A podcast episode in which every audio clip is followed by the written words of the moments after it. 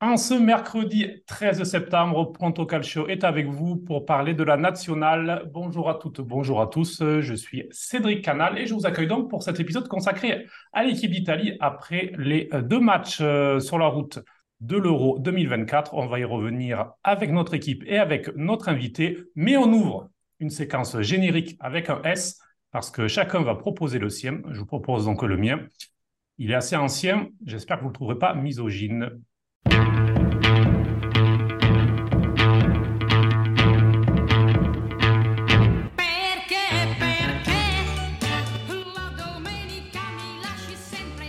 Pronto Calcio spécial national avec autour de notre table virtuelle Antoine Aiello, notre parisien sicilien Rossonero. Salut Antoine.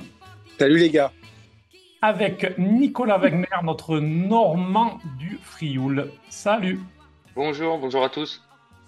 Et avec euh, donc euh, notre invité. Alors, euh, notre invité n'a pas vraiment de frontières, déjà dans nos cœurs, parce que c'est un ami et puis du sud de l'Italie au nord, de Paris à la Lorraine. On est heureux d'accueillir le créateur et buteur, si, si, buteur aussi, de la Squadra Diaspora. Et depuis cette saison, l'artiste footballeur du FC Metz, le numéro 33, Paolo Del Vecchio. Salut Paolo. Salut Cédric, salut à tous. Merci d'être avec nous déjà, Paolo. C'est un vrai plaisir de, de t'avoir euh, pour parler de la nationale. Bah, merci à toi pour l'invitation. Ça me fait très plaisir de vous rejoindre.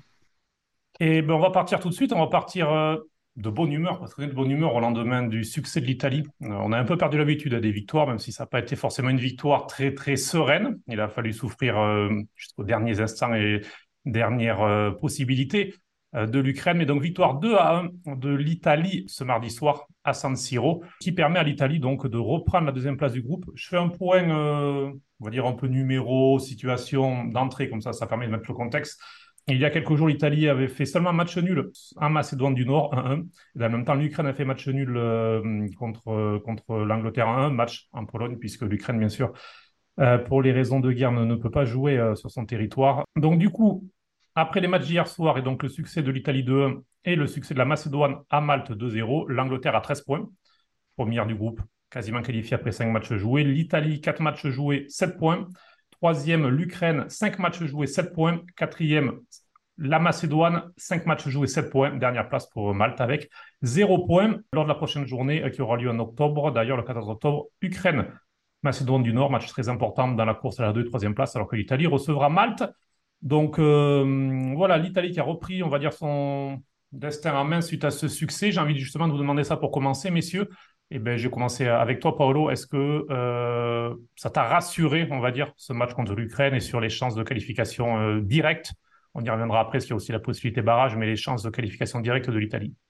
Oui, bien sûr. Euh, c'était vraiment le match qu'il fallait pas louper parce que on s'était mis dans une situation délicate. Évidemment, on a raté le match contre la Macédoine et ça, malheureusement, ça me surprend pas parce que Personnellement, j'ai jamais vu l'Italie prête sur son premier match de septembre. Donc ça, nous amenait à une situation où, encore une fois, on était au pied du mur euh, là contre l'Ukraine. Et euh, c'était le match à surtout gagner. Donc euh, ils l'ont fait, ils l'ont fait, je trouve, de belle manière. Donc ça les replace directement dans une position de pouvoir se qualifier directement. Donc ouais, rassuré. Antoine, est-ce que tu, prolonges ta vie de Paulo? C'est l'Italie qui pendant 30 minutes a vraiment dominé, qui a marqué avec deux buts de, David Eflatesi, qui a donc pris l'avantage. Ensuite, on a vu une équipe comme de l'Italie. Alors, je ne sais pas si c'était la peur, si c'était la gestion, si c'était physique, même si moi j'ai senti, euh, j'étais au stade et j'ai senti les Ukrainiens comme physiquement en dessous par rapport aux Italiens pendant tout le match. J'ai senti qu'ils ils étaient plus en difficulté. Peut-être qu'il y avait aussi le, les contre-coups du match contre l'Angleterre pour eux trois jours plus tôt. Mais voilà, de cette Italie-là, toi, comment tu, l'as trouvé Et peut-être aussi dans sa gestion, justement, du, du score.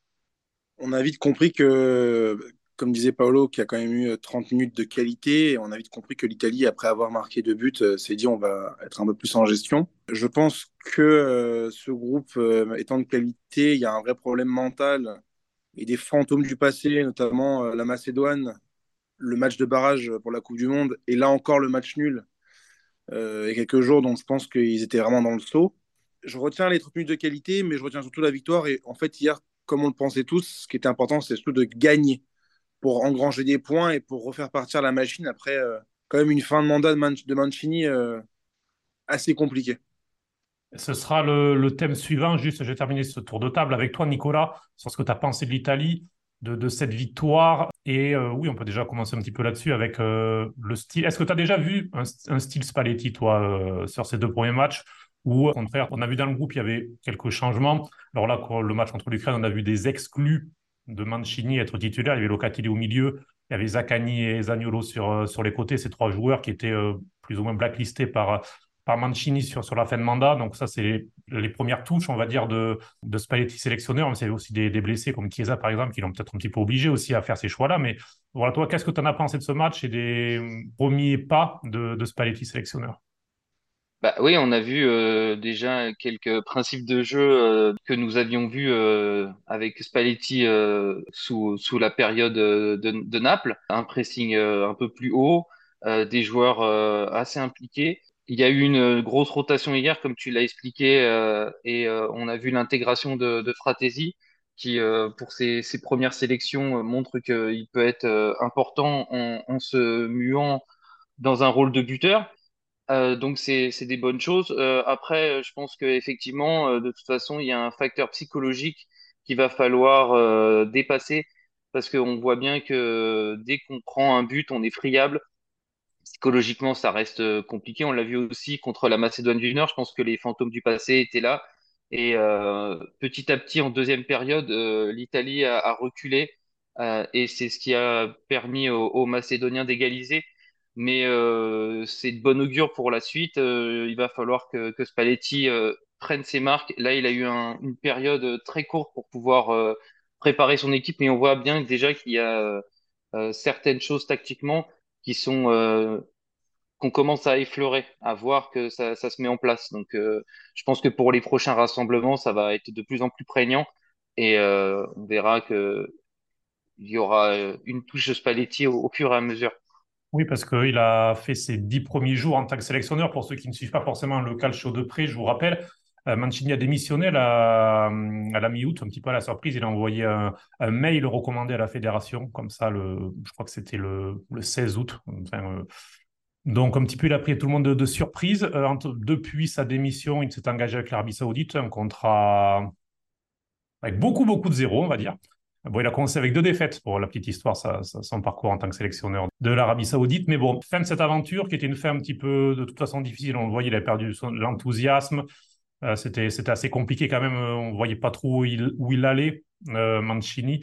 Euh, et donc Spalletti, qui est tout juste champion euh, d'Italie avec Naples et qui avait décidé de prendre une année sabbatique, en tout cas de se, pendant une année de, de se reposer, euh, finalement, eh bien, a accepté la proposition de devenir sélectionneur et euh, donc a pris la suite. Euh, Paolo, toi, sur euh, ben, peut-être sur ça déjà, sur le départ de Mancini et sur l'arrivée de Spalletti, puis après on reviendra sur le jeu. Qu'est-ce que, comment tu l'as vécu? Et est-ce que tu penses que même si le moment est peut-être mauvais, parce que il n'y a pas de temps pour Spalletti, au final c'est quelque chose de, bien pour la nationale bah, Déjà sur le départ de Mancini, disons que moi j'ai trouvé ça un peu bas de sa part de partir comme ça. Euh, J'aurais voulu qu'il démissionne après la après l'élimination contre la Macédoine. Merci pour tout parce que franchement il a il a écrit l'histoire quand même avec euh, avec la nationale. Il nous a amené un titre euh, qu'on a gagné seulement deux fois dans notre histoire donc, donc merci à lui. mais c'est vrai que ça s'est un peu terminé en eau boudin malheureusement et ça aurait été préférable je pense qu'il parte plus tôt parce que là on a senti que après l'élimination, il est resté un peu, euh, pas de manière forcée, mais euh, effectivement, comme, comme tu l'as dit, on a senti que ça manquait un peu d'enthousiasme, y compris chez les joueurs. Il y avait quelques déclarations parfois qui étaient un peu douteuses. Enfin, Mancini avait posé la question, mais pourquoi Donnarumma a perdu l'enthousiasme? Enfin, il y avait des, il y avait des, des petits couacs comme ça. Mais ce qui m'a le plus étonné, c'est que euh, quelques jours avant sa démission, on lui a donné quasi les pleins pouvoirs, enfin un, œil aussi sur les sélections de, de, des plus jeunes. Donc, euh, j'ai vraiment pas du tout compris le timing. Alors, est-ce que c'est lié à une proposition de l'Arabie Saoudite ou non, ou est-ce que c'est lié à euh, l'arrivée de Buffon euh, en tant que chef de la délégation? Parce que Ça aussi, je pense qu'on lui a pas spécialement demandé son avis à Roberto Mancini. Donc, voilà, on n'est pas dans les coulisses. Mais c'est vrai que c'est un petit peu dommage de, terminer comme ça. Après, euh, pour le choix de Luciano Spalletti, bon, j'ai jamais été un immense fan de, ce, cet entraîneur, mais euh, je trouve que c'est un, bon signal de la part de la fédération d'aller chercher le, le, champion en titre. En fait, en Italie, il a, il, a, quand même accompli un exploit parce que euh, gagner le titre à Naples, c'est pas comme gagner le titre à la Juve ou dans une équipe milanaise. Donc je trouve que c'est quand même un, assez bon signal de la part de la, de la Fédé. Euh, personnellement, j'aurais aimé un Carlo Ancelotti, mais, euh, mais voilà, je pense qu'on ne pouvait pas faire beaucoup mieux actuellement que de prendre Luciano Spalletti. Oui, ça semble une course entre, entre Spalletti ou un retour d'Antonio Conte qui avait, qui avait dirigé la, nationale pendant l'Euro 2016. Euh, et donc, c'était le, choix de, de Spalletti. Euh, toi, Anto, euh, là-dessus, sur les premiers pas de Spalletti, euh, bah alors c'est un podcast, donc on, se, vous ne voyez pas, mais je voyais tu, tu hochais, tu, tu, acquiesçais de la tête quand, sur les premiers changements, sur les premières choses positives de Spalletti qu'on a vu sur notamment ce mardi soir. toi, qu'est-ce que tu en as pensé de ces, de ces premiers pas en tant que sélectionneur du Toscan Luciano Spalletti? Je pense qu'on va peut-être transformer quelque chose euh, qui nous a un peu choqué, le départ de Mancini, dans une, en une grande opportunité. Parce que je pense que, alors moi, je rejoins un peu Paolo, je suis pas un fan de Spalletti pour plein de raisons différentes. Euh, mais je pense qu'en fait, c'est le bon moment pour lui et pour la sélection de, faire ce mariage. Déjà parce qu'il a une vraie crédibilité par rapport à l'exploit qu'il a fait avec Naples. Donc je pense qu'ils vont un peu lui lâcher un peu la grappe. Surtout qu'on sait que la presse italienne, c'est même pas des yens, c'est pire. Donc je pense qu'au moins là-dessus, il va avoir un peu le temps pour travailler. Donc je pense que c'est le bon moment. Je pense qu'en plus, vu qu'il vient en cours, même si on devrait, même si on devrait se qualifier, je pense, s'il devrait y avoir une catastrophe industrielle, il serait encore protégé. Donc il aurait aussi le temps de travailler sereinement. Donc par rapport à ce choix-là, je pense que c'est bien. Après, par rapport à sa patte, moi je trouve qu'on l'a vu par jet euh, contre la Macédoine et on l'a vu contre, contre l'Ukraine. On, voit sa patte, on voit la construction basse, on voit euh, euh, ce jeu de transition, on voit aussi une équipe haute. On l'a beaucoup plus vu contre la Macédoine. Euh, on voit des ailiers très offensifs. On voit Di Marco qui était vraiment quasiment en position de, de parfois de d'ailier gauche presque attaquant.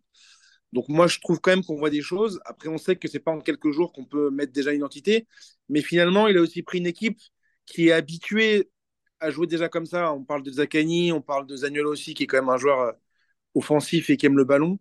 Donc moi, je trouve qu'on voit déjà quand même sa patte. Et je pense, comme a dit ici Paolo, c'est qu'il insuffle aussi un enthousiasme qu'on avait clairement perdu avec Mancini, qui, comme je disais au début de mon intervention, qui c'est peut-être une chance finalement qu'il soit parti. Je pense que c'est ce qu'il fallait à ce moment-là pour l'Italie.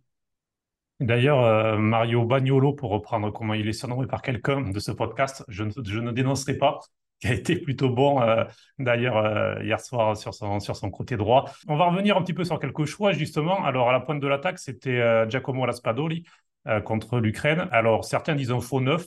Pour moi, c'est pas un faux neuf, c'est un neuf atypique si vous voulez, mais un faux neuf pour moi, c'est Fabregas avec le Barça ou avec l'Espagne il y a quelques années. Alors, Raspadori, c'est un neuf.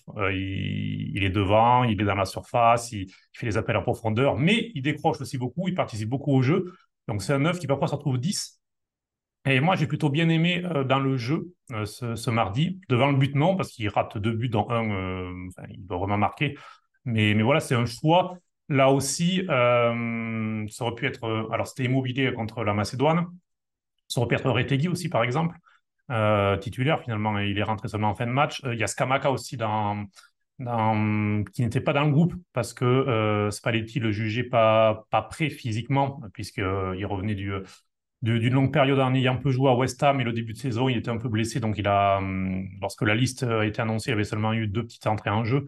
Donc voilà, mais il y a Skamaka qui est un attaquant, lui, plus, on va dire, traditionnel, un vrai neuf euh, physique. Mais, voilà, je vous demandais, je commençais par toi, Paulo, sur, sur Raspadori et sur cette question du neuf, parce que si vous nous suivez à chaque fois qu'on fait un podcast sur la nationale, on aborde deux sujets. Et le deuxième arrivera juste après. On va commencer par le sujet du neuf. Donc, et sur, sur Raspadori et, et le reste, Paulo. Alors, bah, comme toi, moi, j'ai vraiment bien aimé sa prestation. Je trouve que enfin, ce sera peut-être pas notre neuf titulaire, mais en tout cas, il apporte une super alternative. C'est un attaquant pour le coup qui est petit, donc euh, on, joue pas avec lui comme on jouera avec euh, un Skamaka par exemple. Euh, mais dans certaines situations, face à certains adversaires, je pense qu'il peut vraiment être utile. Euh, je trouve que c'est un super joueur. Malheureusement, hier, il a effectivement manqué de, justesse dans le dernier geste, mais on rappelle qu'on est en début de saison. Enfin, tout le monde n'est pas encore à son maximum et physiquement et mentalement. Donc moi, je, vraiment, j'ai bien aimé sa prestation et je pense que ça peut vraiment euh, apporter quelque chose euh, tactiquement. Comme tu dis, il apporte beaucoup au jeu, il décroche, il sert ses coéquipiers et je le verrais bien avec un Zaniolo à sa, à sa droite et un Chiesa à sa gauche à pouvoir les servir aussi euh, dans la profondeur. Donc voilà, moi j'ai vraiment bien aimé. Toi, Nicolas, sur Raspadori, et puis je vais te demander aussi, je ferai la même demande ensuite à, Antoine, euh, ton neuf euh, idéal de la nationale pour le mandat de Spalletti, parce qu'on sait que Spalletti, Antoine le disait avant aussi, il a fait des premiers changements, des premiers, on a, vu sa touche, mais sûrement il n'a pas voulu aussi tout transformer, tout, parce que bon, il vient, à peine d'arriver, donc il n'allait pas annoncer 20 nouveaux joueurs, même s'il n'y a pas forcément l'intérêt, mais bon, il n'allait pas tout révolutionner, il y avait quand même un peu là encore une touche Mancini, on va dire, dans, la liste de joueurs.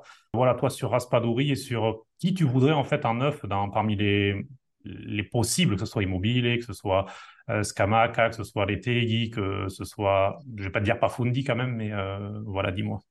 Alors, Pafundi, déjà, il faudrait que Sotil le fasse un peu plus jouer pour euh, qu'on puisse le voir euh, euh, déjà en, en, national. Mais oui, non, Raspadori a fait un, bon match hier, un match difficile avec une charnière ukrainienne qui culminait à un peu plus, un peu plus d'un mètre 90 apparemment.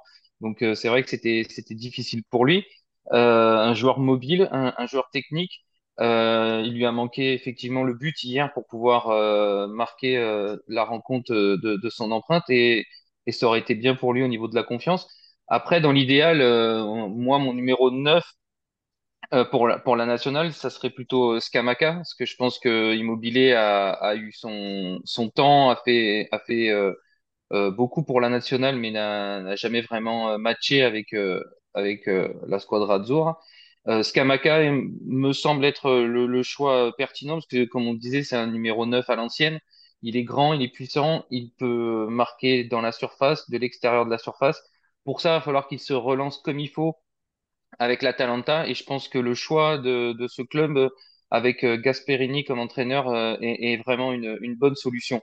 Euh, si tout fonctionne bien pour lui, ça peut être le numéro 9 l'été prochain en Allemagne si la nationale parvient à se qualifier. Euh, avant que tu dises ton si, j'allais te couper. Je dis, oula, tu pises d'optimisme, mais on y reviendra. Euh, toi, Anto, alors toi, je crois que de, nous tous, tu es celui qui a peut-être le moins apprécié le match de Raspadori, qui est en tout cas le plus sceptique. Euh, donc, je te demande un petit peu la même chose. Et puis, je, complète sur le, ce que vient de dire Nicolas. C'est vrai que Skamaka et Raspadori, en plus, pourraient s'alterner pour aussi jouer ensemble, puisqu'ils ont joué ensemble à Sassuolo.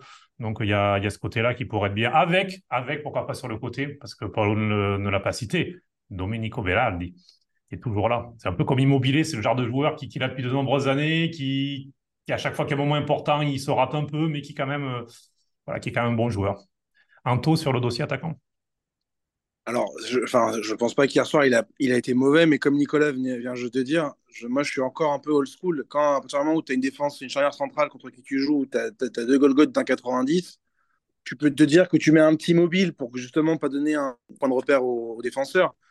Mais à un moment, quand tu as des latéraux en plus, comme dit Marco, comme dit Lorenzo, on a peut-être, et je pèse mes mots, je pense que Dimarche, en ce moment, avec, avec Théo Hernandez, c'est sûrement les deux meilleurs latéraux gauche du monde.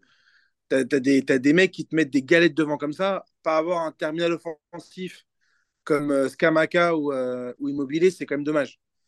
Donc moi, je pense que par rapport aux forces qu'on a en ce moment, Raspadori, je le mets dans le groupe. Il peut être une, alternative. Il peut, on peut aussi jouer avec deux attaquants il peut jouer à gauche, il peut jouer à droite. C'est vraiment peut-être le joueur le plus polyvalent qu'on ait sur la, ligne offensive.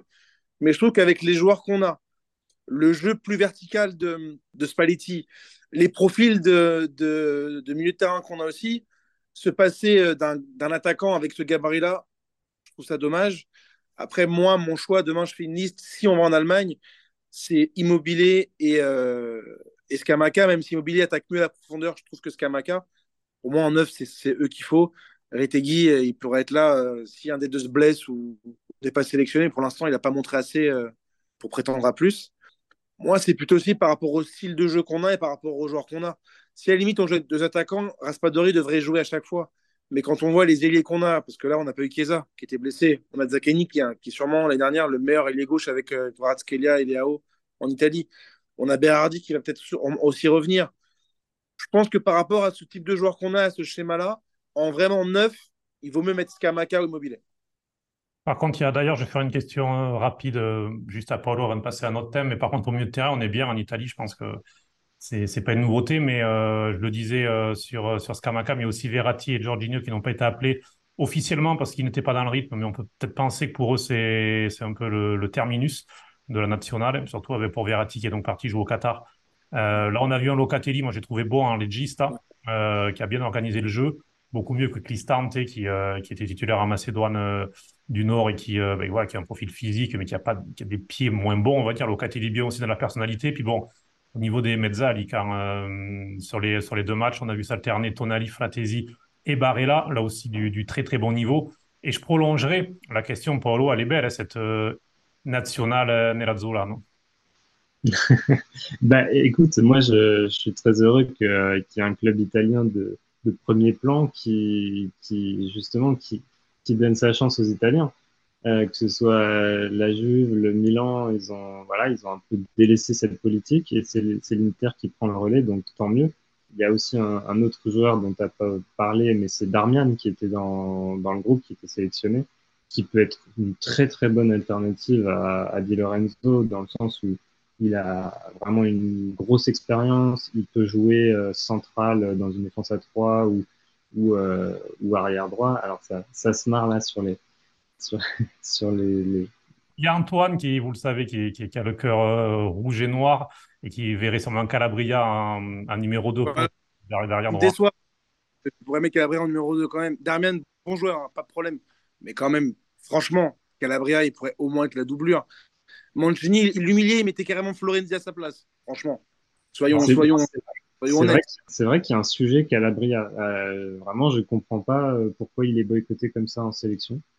Euh, mais pour, euh, pour revenir à, ta question, Cédric, et au, et au, sujet du milieu de terrain, ce qui est bien, c'est qu'effectivement, on a des joueurs de très grande qualité, malgré les absences de, bah, quand même, de deux tiers du milieu de terrain titulaire champion d'Europe.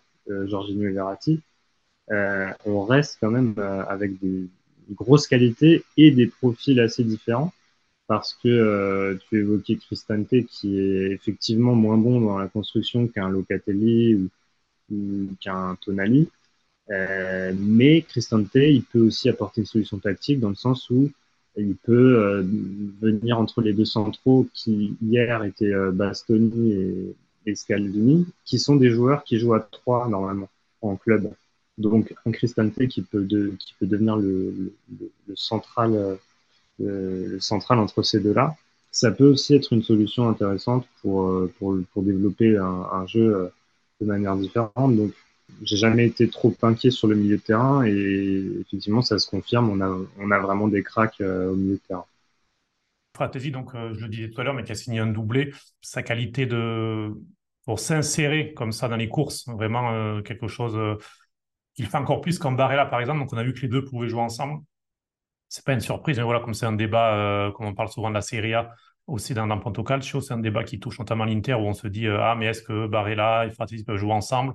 Oui, et ça s'est vu, vu lors des matchs amicaux en début de saison, et ça s'est vu aussi ce mardi soir. on va changer de, ligne. Je vous ai dit, il y, a, y a deux débats qui reviennent à chaque fois qu'on parle de la nationale. Le numéro 9, et le numéro 1. Alors, il avait le brassard autour du bras. Il a été sifflé euh, pendant l'échauffement. Il a été sifflé à, l'annonce des équipes. Il a été sifflé à chaque fois qu'il touchait le ballon. Je ne veux pas faire le, le, gars de mauvaise foi, mais il a beaucoup été sifflé de la partie de la courbe sud de San Siro. Parce que pour vous expliquer, alors San Siro, officiellement, il y avait 60 000 personnes pile hier. Incroyable. Les organisateurs ont annoncé 60 000. Je pense qu'on était plutôt autour des 48 000, 50 000. Euh, bref, le deuxième anneau de la courbe nord était à, couleur euh, Inter, parce qu'il y a beaucoup de, il y avait un, vrai noyau de la courbe nord de l'Inter qui était venu. et qui a d'ailleurs fait un petit, un petit tifo pour, pour l'Italie. Il y avait un vrai noyau de la courbe sud du Milan qui était venu également pour le match. D'ailleurs, Spalletti a remercié aussi bien les supporters de l'Inter et du Milan d'être venus et d'avoir encouragé la nationale, parce que c'est un vrai débat aussi. Lorsque la nationale joue notamment à Milan, il y a souvent un manque de, d'enthousiasme, de ferveur. Mais bon, pour venir au sifflet, donc ça venait plutôt de la courbe sud, logiquement. Les, les, supporters de Milan qui voyaient un Donnarumma, vous savez l'histoire, le départ en fin de contrat au PSG, tout ça. Un Donnarumma qui, a été bon, hein, qui, euh, qui même sur le but, on ne peut pas lui reprocher grand-chose puisqu'il fait un premier arrêt avant. Toi, Nicolas, qu'est-ce que tu as pensé du match Donnarumma? Le fait qu'il soit capitaine aussi, parce que mine de rien, c'est un poids en plus, et surtout le mettre capitaine à San Siro, c'était de la part de Spalletti aussi, peut-être un message fort donc, pour renforcer son gardien qui avait été euh, un petit peu aussi critiqué pour le but encaissé contre la Macédoine. Oui, voilà, je pense que tu as parfaitement bien résumé. Je pense que c'est déjà pour euh, le, le, confirmer et, euh, lui enlever un peu les, critiques qu'il a reçues après le, coup franc de, de Bardi contre la Macédoine du Nord. Après, je pense que c'est toujours un peu problématique d'avoir des, sifflets quand tu portes le maillot de la nationale. C'est dommage que les supporters du Milan n'aient pas euh, eu euh, la mémoire euh, un peu plus longue et se soient pas rappelé tous les, les, beaux arrêts que, que Didio a fait quand il portait le, le maillot du Milan. Ils sont un peu ingrats, ces supporters rossoneri, mais il a fait une, bonne prestation. Et malgré tous les, les, les soucis qu'il qui peut avoir, notamment les critiques sur lui au, au niveau de son, son jeu au pied, je pense qu'il a, rempli euh, une belle prestation hier et il a montré que, c'était quand même euh, le numéro un en Italie euh, en ce moment. Je prolonger la question avec Antoine et je pense que tu seras plus ou moins sur la même ligne sur. alors les sifflets, on va pas en faire des tonnes non plus parce que bon voilà, c'est dire c'est un épiphénomène hein, au sein du match, mais sur Donnarumma, parce que bon mine de rien, il y a quand même Meret qui en plus était le gardien titulaire de Spalletti à Naples, euh, et Spalletti qui l'a mis numéro 1 à Naples, parce qu'il faut se rappeler qu'avant, il y avait toujours cette alternance à Naples au niveau des gardiens, et Meret qui était toujours un petit peu critiqué, un peu toujours mis euh, en concurrence, donc c'est lui qui l'a installé numéro 1, notamment pour son jeu au pied. Il y a Vicario qui, euh, qui d'ailleurs fait un très bon, saison, un très bon début de saison à Tottenham. D'ailleurs, Vicario, juste comme ça, mais j'ai vu qu'à la mi-temps hein, du match, d'ailleurs, est venu enlacé Donnarumma. Euh, il était pas mal Donnarumma salé, mais je veux dire, il est venu le voilà, il est venu comme ça pour seulement par rapport au, sifflet pour le pour l'encourager. Et puis il y a même Provedel qui était le meilleur gardien de, la série à la saison passée. Euh, et qui lui était carrément en tribune. Donc euh, voilà. Toi, Anto, sur la question gardien, au-delà des sifflets peut-être, mais est-ce que selon toi, Donnarumma alors, on rappelle l'Euro 2021, magnifique, notamment les pénalties, fait une énorme compétition, mais euh, depuis un an, un an et demi, quand même, c'est fragile. Donc, qu'est-ce que tu en penses? Alors, déjà, je vais, revenir 10 secondes sur les sifflets. Ça fait partie du folklore du foot. Pour moi, c'est un épiphénomène, comme je disais aussi. Et comme euh, Fratesi, qui, à la fin du match, dira Je trouve écœurant que certains supporters euh, euh, sifflent Roma. Il commence déjà à allumer la mèche du derby. On se verra samedi, Fratesi. T'inquiète pas, Coco. Alors, Donnarumma, anecdote, moi j'ai eu la chance de voir son premier match. J'y étais. Sous Mihailovic. Excellent gardien, il n'y a rien à dire. Ses qualités, on les connaît. Je rappelle, comme tu viens de dire, que c'est le meilleur joueur de l'Euro 2021. Il est élu meilleur joueur de l'Euro 2021. Il n'est pas meilleur gardien. Il est meilleur joueur de l'Euro 2021. Il a arrêté deux pénalités en finale. Je n'ai rien à dire sur ça. Maintenant, il va falloir qu'on parle de pragmatisme.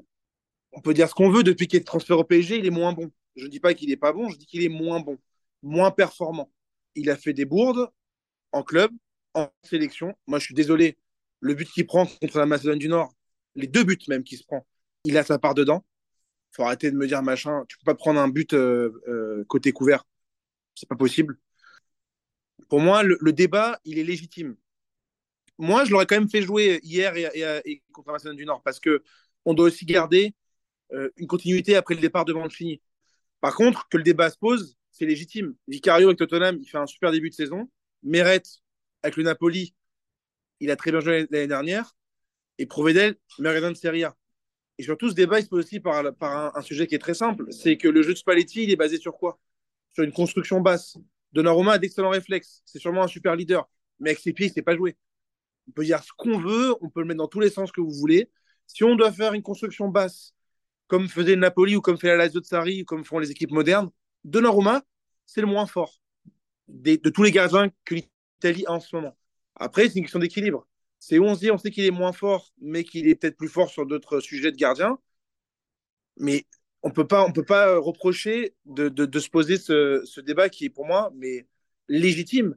Après, c'est mental, c'est pas qu'une histoire de niveau. S'il se remet bien et qu'il avance, Donnarumma, c'est largement euh, un des meilleurs gardiens du monde. Mais actuellement, pour moi, il est en dehors du top 10. Et je l'assume, même si je sais que ça fait euh, rigoler nos amis de SoFoot euh, qui en parlent dans les groupes privés. Pour moi, ouais, Donnarumma, en ce moment, il n'est pas au niveau. Il ne il, donne pas un sentiment de, sécurité. Il a bien joué hier soir, mais on sent qu'il y a une fébrilité. Ça se ressent. Moi, je trouve que ça se voit. Paolo, euh, sur Donnarumma, et puis je vais même compléter, euh, on a été habitué pendant de nombreuses années à une ligne défensive, la, la BBC, la BBC, avec, et avec derrière eux dans le but de Bouffon, qui lui aussi n'était pas forcément un, gardien particulièrement fort avec, avec les pieds, mais on est habitué à cette ligne défensive. Et là, désormais, on a eu Scalvini et Bastoni ensemble, deux jeunes défenseurs très bon avec les pieds, le droitier Scalvini et le gaucher euh, Bastoni, qui peuvent aussi être une solution si le gardien est peut-être moins bon avec les pieds. Donc, euh, toi, sur euh, l'adieu qui a eu lieu de façon plus ou moins brutale de, Bonucci Chiellini et peut-être la succession aussi de, avec Scalvini et Bastoni, est-ce que tu penses qu'on a, alors parfois c'est un petit peu aventureux de dire des choses comme ça, mais qu'on a la défense des, des 10-15 prochaines années ou est-ce que Pareil, il y, a, du Casale et Romagnoli, par exemple, qui jouent ensemble à la Lazio, qui pour toi pourrait, euh, pourrait être, dans, être aussi considéré. Déjà, juste un petit mot sur Donnarumma. Moi, je, je me range du côté de Vicario et de Fratesi. Euh, je trouve que les supporters du Milan devraient faire la part des choses.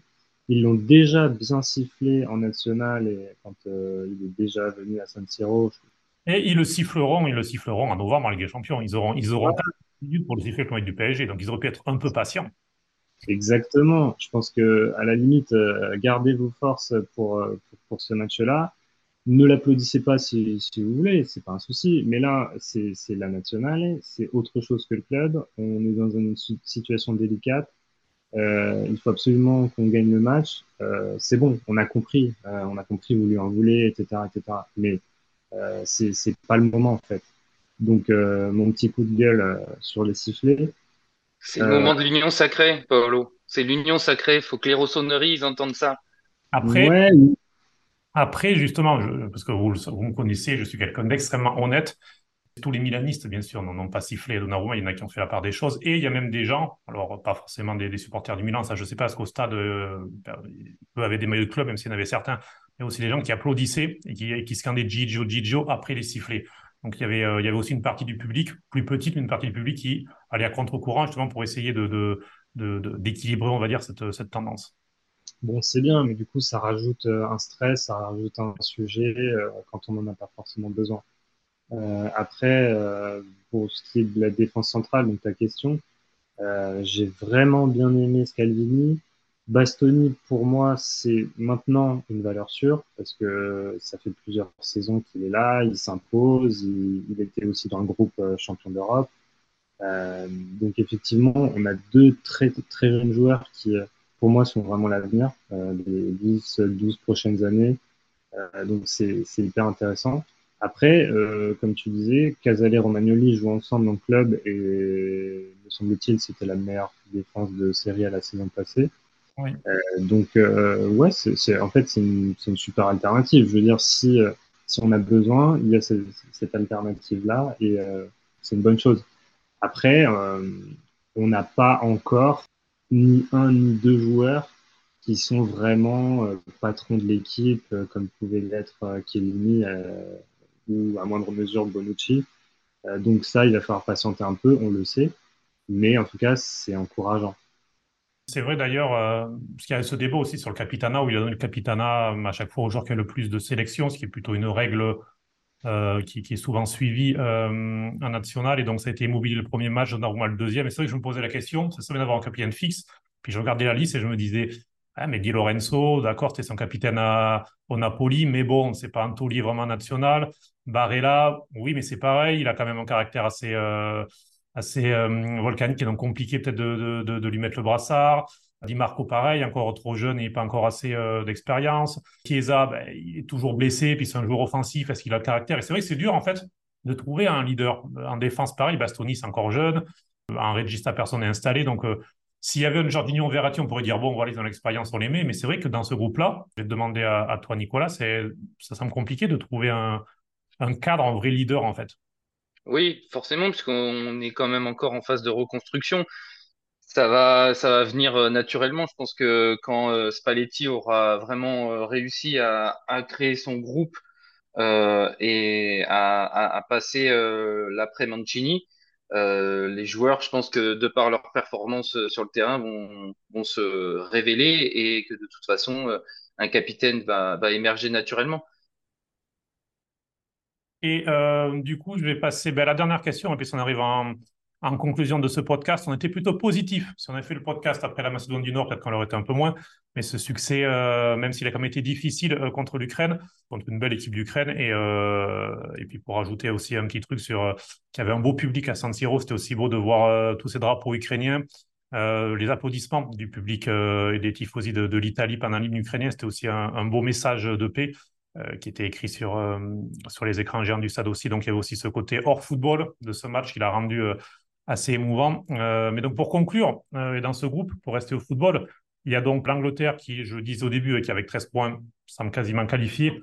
même s'il y aura une Angleterre-Italie le 17 octobre qui pourrait permettre à l'Angleterre de, de, valider leur billet pour, le prochain euro. Derrière, il y a cette course à trois avec l'Italie, l'Ukraine et la Macédoine. alors, dans le règlement, si les deux premiers se qualifient directement, donc si, euh, si l'Italie termine deuxième, elle va à l'euro et pourra défendre son titre. Si l'Italie ne termine pas deuxième, elle aura euh, une bouée de sauvetage qui s'appelle barrage. On n'aime pas ça.